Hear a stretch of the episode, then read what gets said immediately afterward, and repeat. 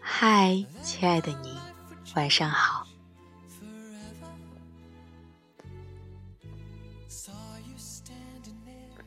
我想很多人小时候都想去巴黎，它更多的像是一个梦，我们关于远方与浪漫的梦。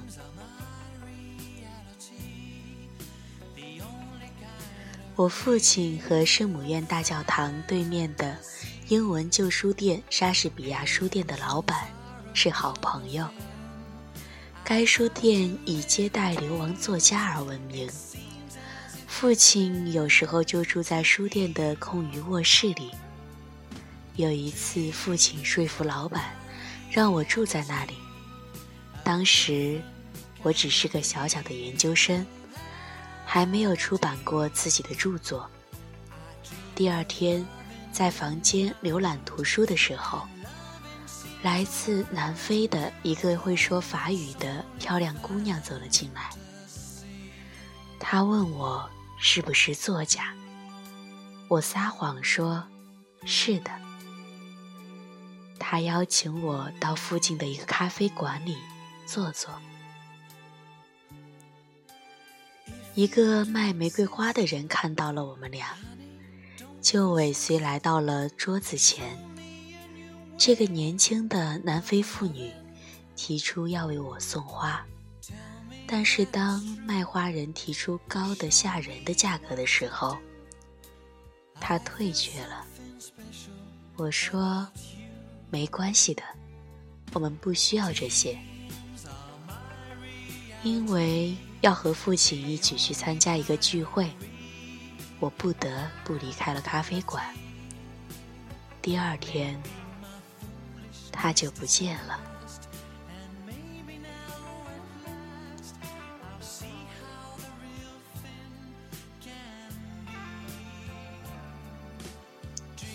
我们该如何总结中世纪巴黎的精神呢？人们可能倾向于追溯浪漫精神的发展，比如十二世纪著名的桃色事件。哲学家彼得·阿布拉尔回忆说，他的叔叔和亲属对他实施最残忍的报复和最令人感到羞辱的惩罚，因为他们把他身体的一部分砍掉了。他就是用这个东西做了令他们感到伤心的事。雨果对巴黎中世纪的描述是：如果从上俯瞰的话，在15世纪，巴黎仍然被分为三个完全不同、互不相连的城市，各自有自己的外貌、特征、精神、风俗习惯、特权和历史。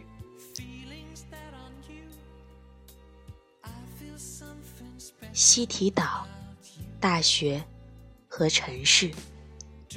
教堂在西提岛，皇宫在城市，学院在大学。西提岛有圣母院，城市有罗浮宫和市政厅，大学有索邦。在雨果看来，把城市统一起来的。是巴黎的建筑之美。让我们回到十五世纪的巴黎，它不仅是美丽的城市，它还是同质的城市，是中世纪建筑和历史的产物，是石头写成的历史。如果继续用华丽的语言描述中世纪巴黎的名胜，这种语言非常浪漫。简直无法翻译出来。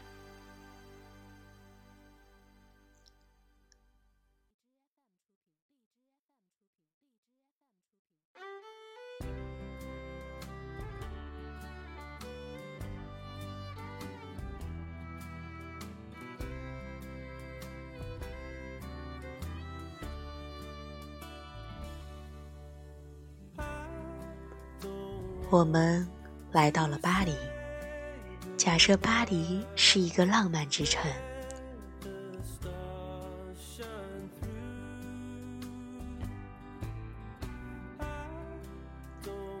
艾维娜带着地图，我们边走边谈，累了就到咖啡馆休息一下。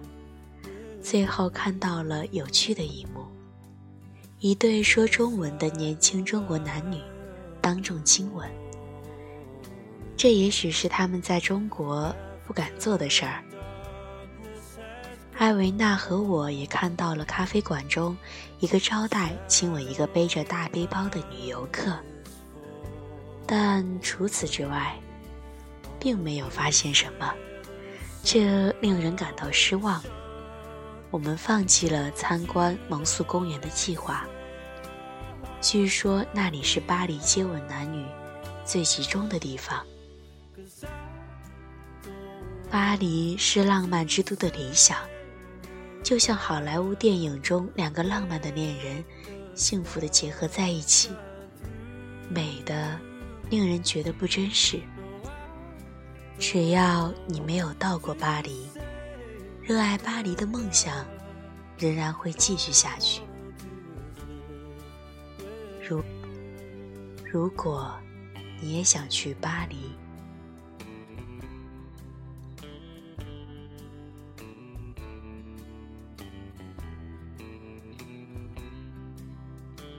晚安。